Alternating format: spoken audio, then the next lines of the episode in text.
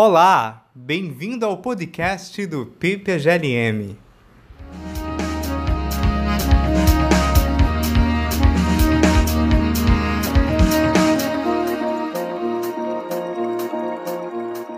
Damos início a mais um episódio do podcast do programa de pós-graduação Lógica e Metafísica da UFRJ. No episódio de hoje, seguindo nossos debates sobre temas filosóficos e suas interseções, conversamos com Fabiano Lemos, doutor e professor na Universidade do Estado do Rio de Janeiro, com pós-doutorado em História Política pela PUC-Rio e pós-doutorado em Filosofia no PPGLM. Suas pesquisas tratam de Nietzsche, do romantismo alemão e da arqueologia e genealogia de Foucault,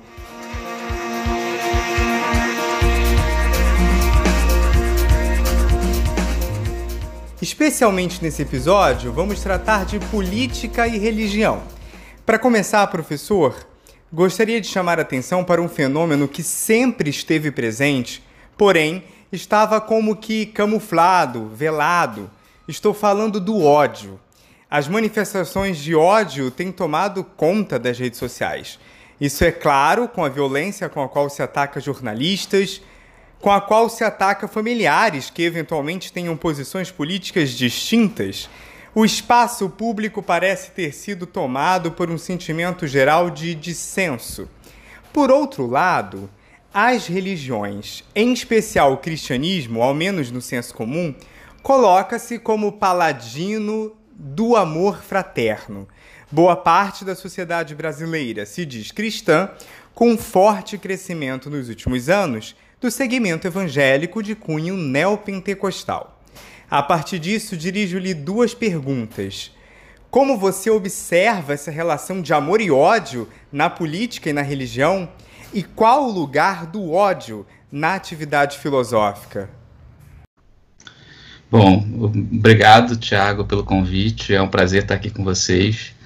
É, eu penso que essa versão do ódio que hoje em dia se dissemina como prática de formação e é, perpetuação de grupos autoritários pode ser avaliada como expressão de um, talvez de um princípio de identificação muito poderoso e muito penetrante, justamente por ter a forma de uma lei universal e ao mesmo tempo é, uma espécie de autoridade excessiva de uma força sem forma definida.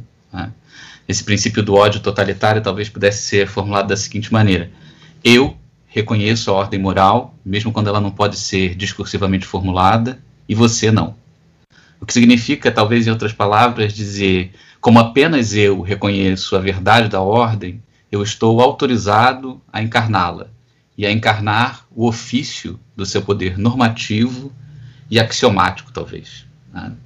É, eu acho que essa é só uma versão do ódio, né? do ódio como continuidade identificatória, não sei se essa palavra é adequada. Tudo que se opõe a ele deve ser eliminado ou categorizado como, sei lá, balbúrdia, como revolta infantil, como um pensamento no máximo interessante, mas estéril, perigoso, que não leva a lugar nenhum, como eu já ouvi muitas vezes, né? como se esse lugar se chegar já não estivesse ele mesmo embarreirado por aquele princípio. E no pior dos casos, resistir a esse princípio, é, mesmo por parte daqueles que ocasionalmente pensamos que são os nossos aliados, acaba sendo representado como uma atitude confusa, ou ilegítima, ou inútil. Nós compramos cedo demais essa versão do ódio articulada pela direita e a gente construiu todo um um discurso oposto que se esforça por pensar a prática do amor no centro da luta política. Né? A minha impressão é de que essa contraposição mantém os mesmos elementos estruturantes dessa luta apenas com sinais invertidos, digamos assim. Do meu ponto de vista, eu acho que seria preciso questionar não a posse desses valores, mas os critérios, digamos assim, daquelas estruturas. E é, para começar, acho que a gente teria, segundo essa perspectiva, é, que não cai na chantagem do amor contra o ódio, né, de se recusar a discutir o problema nos termos de uma. É, daquilo que eu chamaria de uma ontologia das paixões, ou seja, da causa desses sentimentos. Eu digo isso basicamente por dois motivos. Primeiro, porque a questão das causas frequentemente resulta na emergência de uma ética prescritiva como uma espécie de solução para os conflitos. É, nesse sentido, acho que essa ética silencia ou submete as divergências, as lutas, as disputas, uma espécie de critério geral ou até universal que quase sempre, embora não necessariamente, me parece não admitir a configuração histórica dessas divergências, dessas lutas, disputas, etc. Quer dizer, isso, a meu ver, resulta numa posição que reproduz o autoritarismo que se pretende combater, né, não exatamente luta contra ele. Eu é, tenho bons amigos lógicos e metafísicos que são cuidadosos em colocar essas questões, mas confesso que fico muitas vezes espantado como tantos outros que, justamente em nome dessa ontologia das paixões, simplesmente naturalizam o real, digamos assim. O segundo motivo pelo qual acho que a gente deve evitar essa abordagem da ontologia das paixões ao tratar da relação entre amor e ódio na política é porque essa ontologia serve geralmente de modo regulativo, é, como modelo regulativo, né, para a imposição de uma hegemonia, que é a hegemonia de uma certa tradição filosófica que nos diz continuamente que certos temas fazem parte do deve, dos temas que devem ser estudados nas universidades, nossa área, outros que não, que certas características acabariam por inviabilizar a instituição e, portanto, não devem ser feitas, que, em última análise, é, a polêmica é algo perturbador e só deve ser admitida se for domesticada, digamos assim. Não há nada mais pernicioso para mim do que nada mais autoritário, mais ignorante, no, no, meu ver, do que essa posição, especialmente porque muitas vezes ela se expressa como amor, justamente. Eu acho que esse amor constrói aparelhos de exclusão, das disputas de classificação das lutas, de privilégios narrativos. Né? Esse amor admite no máximo, através da, da sua, sei lá, caridade, que o outro se conforme ao vocabulário que ele encarna, caso ainda queira se manifestar. Né? A mim, é claro, me parece é, óbvio que a gente tem de construir valores com os quais nós instrumentalizamos a luta. Não podemos admitir fascismo, misoginia, o racismo, a homofobia, a transfobia, o classismo, de nenhum modo. Mas a gente só vai começar essa luta, que tem de ser contínua, se a gente perceber que os mecanismos conceituais, institucionais, canônicos, simbólicos, que permitiram todas essas formas de dominação, precisam ser pervertidos, mais do que simplesmente negados. Né? Não aceitar mais o cânone, não aceitar mais a instituição tal como ela é, não cair na chantagem de uma negociação com todos os valores previamente estabelecidos e que já está ganha de partida. É, nós pareceremos loucos, pareceremos contraditórios, terroristas, talvez. Talvez as pessoas, inclusive os nossos aliados, por assim dizer, entendam que somos nós que odiamos. E é aí que eu acho que devemos nos apropriar do ódio e transformar esse ódio.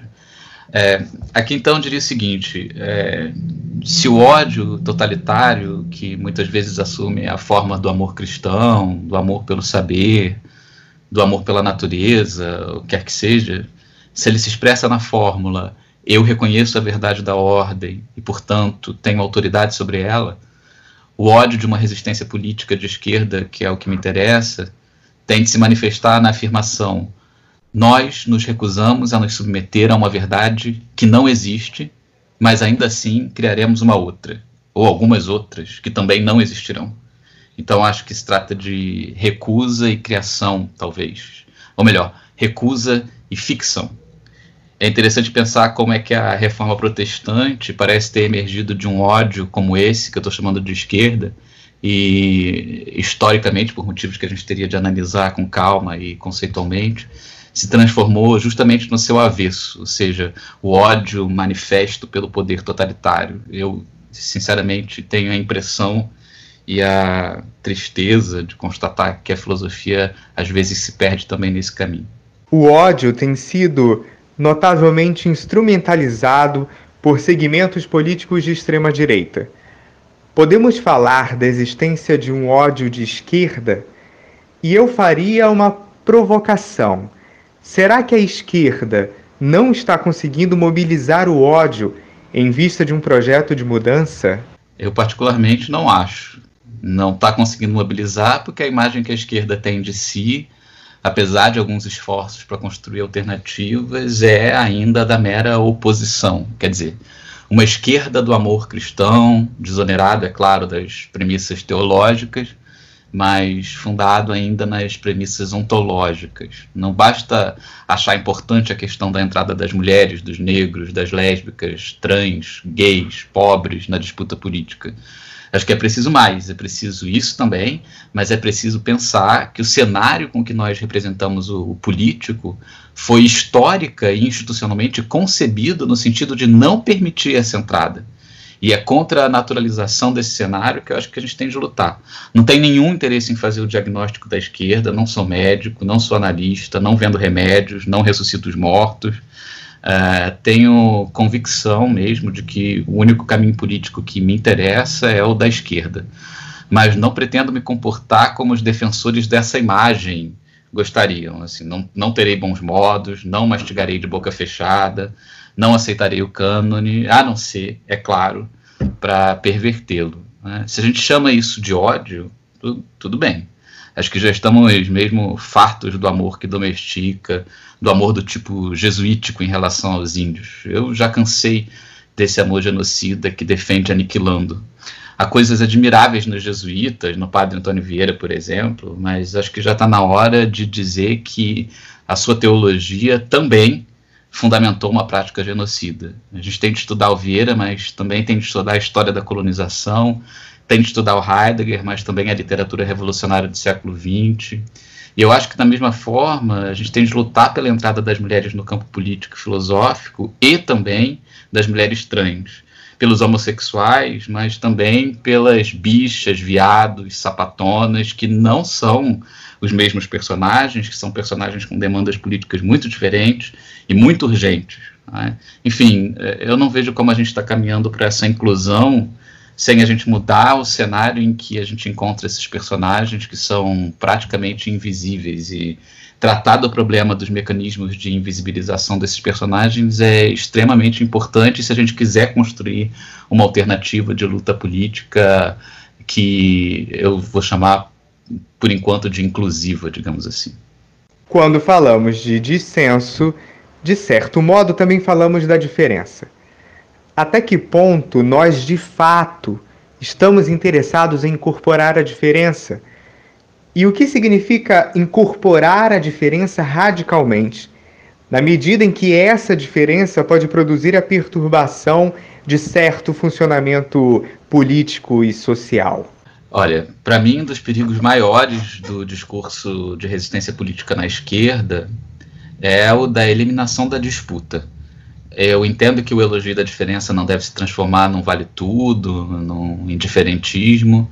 Não tenho o menor interesse em dialogar com o bolsonarista. É, sei que há pessoas que se propõem a fazer isso, desejo a elas boa sorte, sugiro que elas tomem um remédio qualquer para enjoo antes de fazer mas eu não acredito que o fascismo esteja aberto para o diálogo, mesmo quando aparentemente ele faz isso. Eu diria inclusive mais.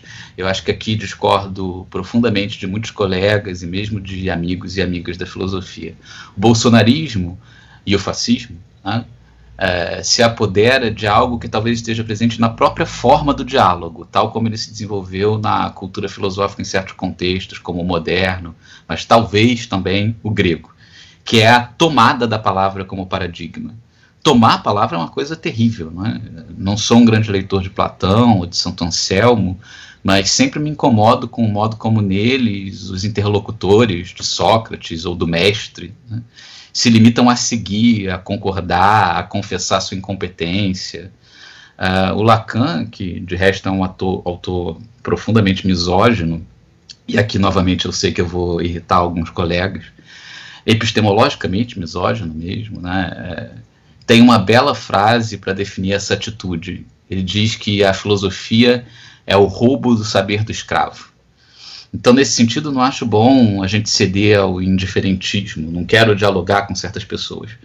Mas se você me, vocês me perguntarem se há uma diferença de natureza universal entre um fascista e um não fascista, Eu diria envergonhado que não, infelizmente. Mas isso não significa que nós não possamos criar uma. Os valores pelos quais eu luto, justiça social, mas também justiça epistêmica, não existem universalmente. Mas isso não os torna, a meu ver, pelo menos, menos defensáveis. Uma vez que o paradigma da política, para mim, não é a existência, mas a disputa e a criação de valores. As alianças são sempre instáveis, isso não é algo que deva ser remediado. Acho que a gente tem de encontrar um discurso de legitimação dessa instabilidade que não seja o da direita ou do indiferentismo. Nessa interseção entre religião e política, chama a atenção o papel da crença, ou melhor, da convicção como um elemento ensurdecedor para acolher a diferença. Produzir a dissensão é produzir a diferença, que conduz ao rompimento da homogeneidade de um sistema teológico. Nietzsche, em O Anticristo, afirma que toda convicção tem sua história, suas formas primitivas, suas tentativas e erros. Ela se torna convicção. A convicção firma-se numa atitude. Impõe-se assim como a concretização de uma perspectiva que se dispõe a anular as demais. Certamente, ao fundar-se em juízo moral, ganha ainda mais força. Fabiano, a convicção ou crença enquanto perspectiva consolidada e jamais questionada poderia englobar a mentira? Qual o lugar da mentira nas convicções de caráter político e religioso? Bom, eu sou eu mesmo um mentiroso. Para os meus alunos, eu, eu só conto mentiras. As mentiras dos outros, as do Aristóteles, de São Tomás, que talvez seja o mais mentiroso de todos os filósofos, de Kant. É, e as minhas, é claro, que invento coisas que não estão em lugar nenhum. É possível que isso forme um ethos, sei lá, mas não um programa. Se vocês estão chamando de crença ou convicção, um estado no qual se parte de uma certeza, mesmo que não deduzida, eu diria que essa é uma bela chantagem formulada na história da filosofia. Nós devíamos fazer a genealogia dessa chantagem. Eu acho que o Nietzsche está fazendo isso, ou tentando fazer justamente isso. Né? Acho que talvez o Foucault, um pouco na herança do Nietzsche, esteja também apostando nessa direção. Aquilo que as pessoas chamam de literatura, e chamam sempre com um ar é, de distinção, né? talvez tenha sido separado da filosofia justamente porque é uma máquina discursiva que funciona sem precisar se comprometer com a certeza nesse ponto de partida. Com a certeza exatamente nesse lugar que serve de ponto de partida, embora continue produzindo figuras as mais fascinantes, às vezes muito parecidas com as figuras da certeza. Né? Ou seja, crenças que podem ser usadas, mas também podem ser descartadas continuamente. Né? Uma boa parte da minha pesquisa em filosofia tem a ver com discutir a formação disso que eu chamei de chantagem, quer dizer, da compreensão de que o pensamento é, parte de algum lugar que ele considera firme. Uma das coisas mais é, é, perniciosas do ponto de vista da capacidade crítica é, na filosofia, para mim, está quando a gente toma um autor como incontornável. Né? Aristóteles é incontornável, Hegel é incontornável. É incontornável dentro de uma certa narrativa que os investe como paradigmas, né, paradigmas é, de legitimação de uma tradição filosófica hegemônica. Né. Minha aposta é de que é possível legitimar uma reflexão que desnaturaliza a origem, mas também que deixa a origem em suspenso, se concentrando antes no que eu estava chamando de produção. Eu não estou dizendo que a gente deve abandonar a leitura de Aristóteles ou Hegel ou ou o que quer que seja, daquilo que se convencionou chamar tradição, mas é preciso dar essa leitura é, um caráter menos sacralizante. Né? É claro que isso significa dizer que é, é, é possível um pensamento que inventa do nada, não do nada metafísico, do vazio, do que quer que seja nesse sentido, mas do nada como ponto de indecisão. Né? É, a gente ainda não considerou é, de modo rigoroso como é que a indecidibilidade pode produzir um, um pensamento é, legítimo. O romantismo alemão, Deleuze, as mística, místicas medievais, como a Catarina de Sena, uh, eles já haviam formulado um pouco essa hipótese. Né? Na passagem do século XVIII para o XIX, um autor como Novalis, que é, é um autor romântico alemão, pseudônimo dele é Novalis, o nome dele é Friedrich von Hardenberg, é, deu a isso um nome que eu acho interessante. Ele chamou de idealismo mágico. Né? Mas poderia ser realismo mágico também, sei lá, por que não? A, a religião da origem é sempre muito pobre de possibilidades nesse aspecto, eu acho. As cenas mais interessantes na escritura, para mim, são as da indecidibilidade. O Evangelho de Marcos, no capítulo 5, por exemplo, em que Jesus é, ao contrário do que normalmente se afirma nas tradições interpretativas mais é, vinculadas à noção de certeza, de evidência, né? ao contrário disso, é, Jesus no, no, Evangelho de Marcos, segundo uma certa interpretação, é ele mesmo levado a negociar com o demônio que atormenta um homem em Gerasa. Ali o demônio que sugere é, é, uma, uma, conversa com Jesus, é ele mesmo também quem sugere as condições em que aceita sair do território. Ele simplesmente não aceita a autoridade da origem do Cristo. Com isso, ele se mete nos corpos de uns porcos, devasta uma região inteira até por fim se jogar no abismo. Aparentemente, isso significa que Jesus venceu, né? que ele teria é, expulsado o demônio do corpo do, do pobre homem, mas a que preço? Né? Ao final dessa perícope, o que dizem os habitantes daquela cidade para Jesus? Por favor, retire-se. Né? Por um momento, um momento é breve, mas extremamente significativo, foi o demônio que expulsou Jesus. O diabo, vocês sabem, é o pai da mentira, né? mas justamente porque ele conhece tanto quanto Jesus a respeito das tradições. Vejam a conversa do diabo com Jesus no deserto, é, por exemplo, no Evangelho de Lucas, né? quando Satanás faz Jesus se confrontar com os argumentos tirados da tradição escriturística. Para cada um dos desafios do diabo, Cristo responde com uma convicção. Satanás é sempre então o adversário sem propósito. Né? A mentira, se você entender como recusa da origem, da autoridade da origem, tem esse belo poder que é o de expulsar Jesus, ou pelo menos de expulsar o caráter opressivo de Jesus. Eu pessoalmente acho que a gente pode encontrar aspectos subversivos em Jesus, mas enfim, isso é uma outra história. Gostaria que falássemos um pouco sobre poder e redes sociais. Foucault, autor do seu interesse, na microfísica do poder, e mesmo antes com Vigiar e Punir, relata uma nova compreensão de poder.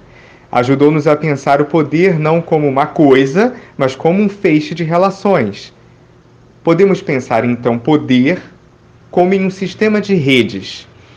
Nessa perspectiva, você acredita haver uma espécie de descentralização do poder, diluído nas redes sociais, e sua capacidade de influência ou não? Como o poder funciona e de qual forma ele se manifesta nesses espaços. Olha, para vocês terem uma noção de como eu sou deficiente nesse campo, ontem mesmo minhas orientandas estavam me ensinando a usar o WhatsApp. Eu confesso que não sei bem se as redes sociais são mesmo uma rede no sentido análogo do Foucault, ou se são mônadas no sentido do Leibniz, né? Eu saí do Facebook durante a campanha do Bolsonaro, justamente porque eu não aguentei ver a surra de certezas absolutas que eram produzidas diariamente, supostamente como combate ao fascismo. Eu não aguentei ver a falsa disputa das briguinhas de comentários e coisas do tipo. Mas eu talvez esteja sendo elitista aqui. Talvez seja possível reativar as redes para uma luta política de esquerda, não sei. Nunca vi. O mais próximo que eu tive disso foi uma espécie de oficina é, que procurava é, pensar as condições de apropriação das práticas corporativas para a produção de uma contrapropaganda, né, é, é, contra o horror do nazismo, do fascismo, do bolsonarismo. Uma espécie de mistura de administração, tecnologia da informação, psicologia de grupo e filme de terror. Talvez isso seja necessário, sei lá. Atualmente tenho estado mais ocupado com a questão da resistência não hegemônica, quer dizer, criar espaços de contracultura, talvez de clandestinidade epistêmica. Né? Eu acredito que o poder não é um, não é centralizado, nesse ponto eu me aproximo do Foucault, sim, mas a configuração das redes, dos espaços de circulação, é pensada de modo oposto. Né? Acho que ela é pensada desde a sua concepção para produzir a imagem de grupos. É, é, triste ver como as pessoas tomam como expressão de uma tendência geral é, o número de likes que elas recebem de pessoas que integram suas redes, justamente porque o mecanismo geral do ambiente virtual as levou a isso. A vida virtual é tão ridícula quanto a vida real. Reproduz os mesmos clubes, os mesmos discursos, as mesmas cartografias. Professores que reproduzem notícias duvidosas, acreditando que são, digamos, verdadeiras. Né? Só estão fazendo o que sempre fizeram a vida inteira. Da mesma maneira, professores que publicam mensagens motivacionais revolucionárias é, no Facebook, coisas do gênero, e são cegos para qualquer coisa que não seja produzida pelo seu grupo, continuam fazendo o mesmo que fizeram sempre. As redes sociais são só, uh, nesse sentido, para mim, uma nova expressão das fronteiras que não mudaram. Mas eu gosto de ver vídeo de festas de 15 anos no YouTube, vídeo de papagaio cantando hinos evangélicos. Enfim, eu falo isso, mas uso o Instagram também. Então, me incluo dentro desse esquema. Das redes sociais, vamos para os movimentos de rua. Hoje se fala bastante sobre uma crise da civilização brasileira. Na história predatória do Brasil, teríamos tido períodos de alívio temporário em que há a sensação de que as coisas melhoraram, que um caminho de construção está sendo feito até que vem um corte brutal. Direitos humanos, meio ambiente, desigualdade social, essas pautas são negligenciadas. Como personagem bíblico Lázaro, parecemos aguardar um pedido de saída e ressurreição. Se somos o Lázaro, de quem é a voz que aguardamos? É interessante você mencionar Lázaro, porque no Evangelho de João, que é onde é, aparece, justamente o Lázaro há uma polêmica se de fato foi ressuscitado, revivificado, enfim, há uma discussão sobre o termo adequado para esse despertar ou redespertar do Lázaro, mas é, de todo modo, no, no, mesmo evangelho, logo em seguida, nós sabemos que ele foi condenado à morte. Então, é, não sei se essa ressurreição foi tão é, útil assim, né? A crise é a forma da civilização, eu acho. Pelo menos nos últimos duzentos e tantos anos. O capitalismo opera por crises contínuas, ressignificações das tradições, até o ponto de esgotamento, quando elas submergem e voltam reestruturadas como uma espécie de novo antigo ou vintage. No Brasil, a crise assume a forma de crise colonial, quer dizer, de um alargamento das distâncias entre elites e não elites. Eu prefiro usar esse termo, não elite, porque o que chamam de massas pode bem assumir os valores morais da elite. Né? O empresário branco, heterossexual, cristão, que vai à academia durante a pandemia, é a versão nova do escravocata. Né? Nós permitimos que o escravismo se tornasse atraente de novo, embora ele nunca tenha deixado de sustentar todas as práticas sociais no Brasil. Mas talvez ele aparecesse antes como um resíduo. O que aconteceu nos últimos 10 anos, talvez, e se acelerou no último ano, foi que é, nós não mudamos nada da estrutura de oposição entre elites e não elites. E essas últimas, então, passaram a se medir quer dizer, as não elites passaram a se medir a partir dos critérios morais e epistemológicos da elite. Né? Eu estou falando elite, não elite aqui num, num sentido muito amplo, não necessariamente econômico, mas da articulação de um poder de ação no interior de uma certa sociedade. Né? Nós permitimos que o escravismo se tornasse, para muitos, vintage. O fascismo é a mesma coisa acrescentaram umas musiquinhas, um novo design, um vocabulário descompromissado e pronto. Se transformou uma espécie de alternativa. Né? O modelo desenvolvimentista adotado no Brasil é, nesse período, sei lá, 10 anos e talvez mais, convenceu, inclusive a esquerda, daquilo que há de mais nefasto no seu conceito, que a emancipação social está em continuidade com a emancipação econômica. Isso é uma tolice e é, ao mesmo tempo, uma maldição. Não se alcança a emancipação social senão através da ruptura com os modelos culturais que determinaram os espaços de participação no plano político. Não há continuidade possível. Agora, eu ouço uns gritinhos tímidos, arrependidos. Né? A direita é porca, a gente sabe. Né? O desenvolvimentismo é perverso, a gente também sabe. Mas a esquerda tem sido meio surda, eu diria. E eu acho mesmo que as ruas também não têm lá ouvidos muito aguçados, não. É, dito isso, eu queria insistir no seguinte: primeiro, eu acho que o mundo já acabou, mas ele já acabou há muito tempo para muita gente e ninguém parou de viver por causa disso. E agora, de repente, todo mundo vem falar do fim do mundo. Né? Ele já acabou para os pobres, roendo os pés nas portas do supermercado, pedindo dinheiro, praticamente mortos.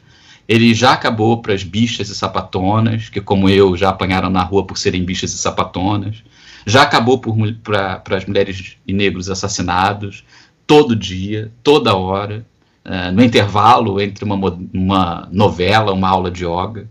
Eu acho que a gente precisa aprender com todos esses apocalipses e não simplesmente evitar o fim do mundo, né, como se ele já não tivesse acontecendo há tanto tempo. Em segundo lugar, eu acho que a gente está muito mal quando na academia a gente insiste sobre o cânone, sobre o que é que o aluno tem de ap aprender, o que, é que os professores têm de ensinar. Isso para mim não é filosofia, mas talvez as pessoas digam que eu estou sendo terrorista aqui, então elas que entendam como quiserem. Terceiro, eu acho que o exercício mais importante agora em termos políticos e filosóficos é o da uh, desesperança um sentido um pouco diferente, o, o Zizek, né, o Slava Zizek, já havia falado recentemente de coragem da desesperança. Acho que há uma espécie de romantização, talvez, nisso. Né? Eu acho que é preciso ir um pouco além, não apenas mostrar que a ideia de que o agir político tem de levar a algum lugar, essa ideia é um compromisso com a ontologia e, portanto, tem todos os problemas desse compromisso, mas a gente precisa parodiar todas as teleologias, constituindo modelos de emancipação que tenham com seus projetos uma relação meramente instrumental e não mais necessária, eu diria. Se o ofício do filósofo se define na luta contra o fascismo, eu acho que ele tem de se definir assim, ele também deve, e que se note o paradoxo dessa afirmação, constituir programas de ação que, em seguida, deverão ser abandonados e substituídos por outros. Né? Por último, eu acho que o bom senso não nos salvará, pelo contrário. Ele nos dirá para nos comportarmos bem, esperarmos a hora certa, pensarmos estrategicamente, respeitarmos a tradição, escovarmos os dentes antes e depois das refeições, separarmos o verdadeiro do falso e, no final das contas, rezarmos antes de dormir. Sinto muito, eu acho que eu falhei nesse ponto. E mais, eu gostaria de é, terminar jogando uma maldição, como eu sempre tenho feito, sobre todos os que, como eu, falham. Uma maldição no sentido do Arthur. Vocês sabem que o Arthur, é, na década de 30, costumava escrever uns textos que ele chamava de maldição, né, um sortilégio, um sortilégio e que ele enviava para as pessoas, na, não no sentido de é, simplesmente fazer com que elas fossem prejudicadas, mas uma espécie de fórmula encantatória, uma fórmula mágica. É, e aí, nesse sentido, eu reencontro aquela noção de idealismo mágico do Novalis, né, que faz agir como se não tivesse uma natureza do nada. E acho importante a gente insistir nisso. E a fórmula é a seguinte: nós não nos ajoelharemos diante do ser. Fabiano, deixo esse espaço para que você faça as suas considerações finais. É, não sei se eu tenho considerações finais, porque eu acho que não tem como chegar no final. Sabe qual é a tragédia para mim? É, é, e ao mesmo tempo aquilo que me, me leva a continuar fazendo filosofia é que é, o mundo, e aí por mundo eu entendo o mundo político, evidentemente, não o mundo cosmológico, o mundo não acabou, não começou e por isso mesmo continua acabando, continua começando. Então, para quem quiser é, se juntar nessa, nessa aliança por uma maneira de fazer com que o mundo se acabe de uma forma não fascista, é só entrar em contato comigo, porque eu estou exatamente nessa, nessa dinastia de pensamento. Não estou muito certo de que vai ser eficaz, não, mas há algum tempo eu já abandonei a noção de eficácia. Então eu queria agradecer a vocês de verdade pelo convite. Eu não tenho palavras muito esperançosas, mas a, a verdade é que o maior o maior presente que a gente tem, é, apesar do fascismo, do bolsonarismo.